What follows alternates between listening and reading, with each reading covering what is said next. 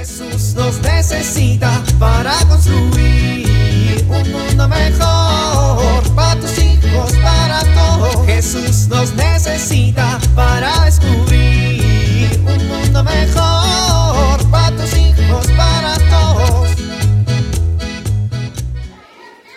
Bueno, yo creo que están bien. Sí, sí, están bien. Al final son casi lo mismo, ¿no? Una semana antes. No se preocupen, parentela, no se preocupen. Para la taquiza de la beba, yo pongo las tortillas. Una semana después. No puedo creer que los domingos no hay tortillerías abiertas. ¿Por qué no las compré ayer? Ya sé. Unos minutos más tarde. Bueno, yo creo que están bien. Sí, sí, están bien. Al final son casi lo mismo, ¿no? ¿Familia? Ya llegaron las tostadas.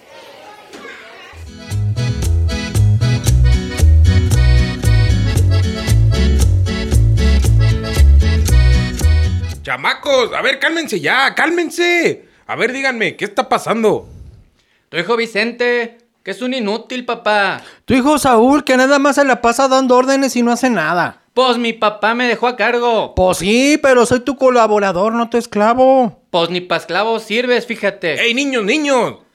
Papá, no nos digas niños enfrente de los clientes. Entonces, ¿cómo quieren que los llame? Guacamayos. Pa. Nomás andan ahí parloteando como pericos.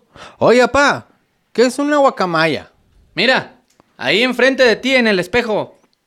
Míralo, pa, se la pasa insultándome, ¿eh? Pues tú que parece que vas a, a la escuela nomás a dormirte. Ya cállense los dos.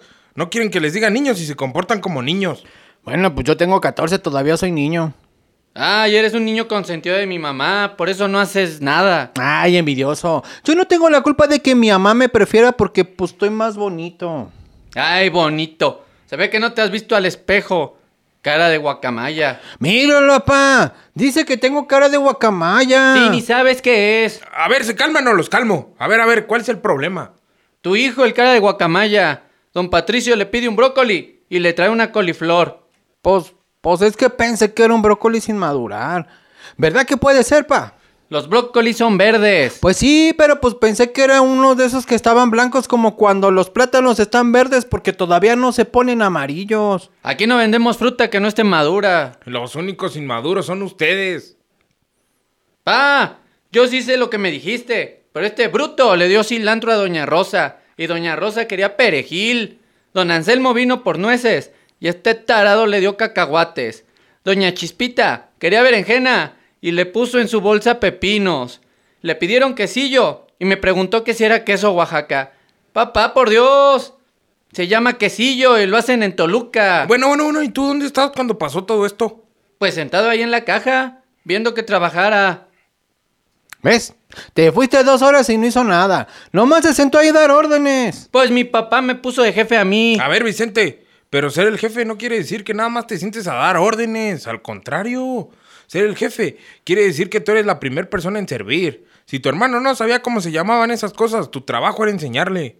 Ay, pa, yo no tengo la culpa de que este nunca venga y no sepa cómo se llaman las cosas. Pero como líder, tu responsabilidad es estar a su servicio y enseñarle. El liderazgo es un servicio, hijos.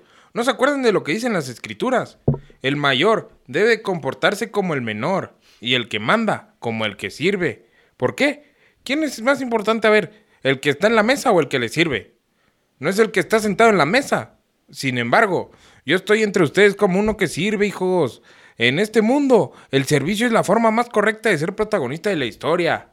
Todos estamos llamados a ser líderes en algo, en el trabajo, en la familia, con los amigos, y ese liderazgo siempre afecta a las vidas de los demás. De nosotros depende que sea de manera positiva o negativa.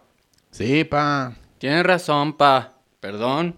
Creo que no vas a volver a dejarme de encargado, ¿verdad? No, hombre, al contrario, mañana otra vez. Y un día vas a ser tú el jefe y al otro día tú. Los dos tienen que aprender a ejercitar su liderazgo.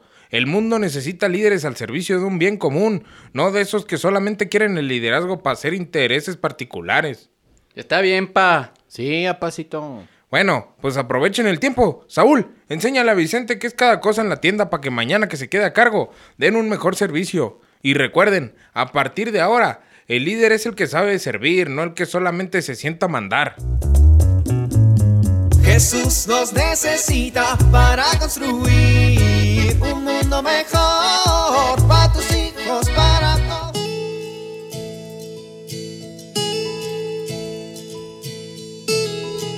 La situación actual que vivimos nos puede llevar a una tensión al intentar conciliar la vida profesional, los quehaceres de la casa y la vida familiar.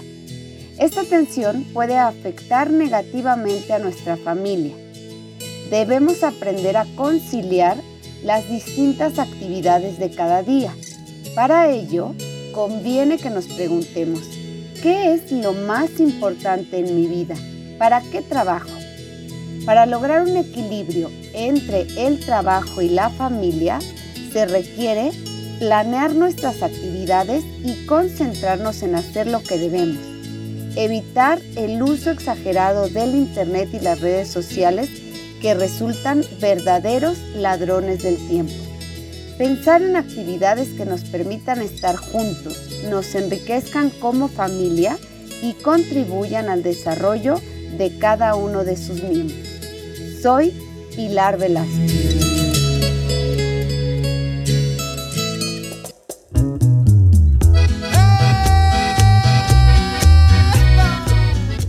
Oramos.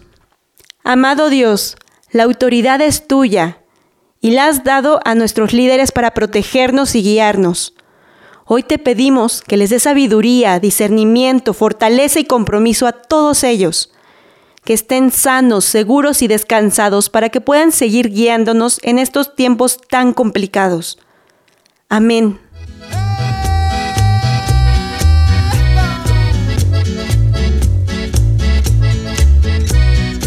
Jesús nos necesita para construir. Vivir en familia. Planteen en familia un compromiso para trabajar la convivencia en el hogar. En familia, escojan a uno de los miembros que consideren que tenga las características de un auténtico líder. Será el encargado de encaminar a la familia en el cumplimiento del compromiso.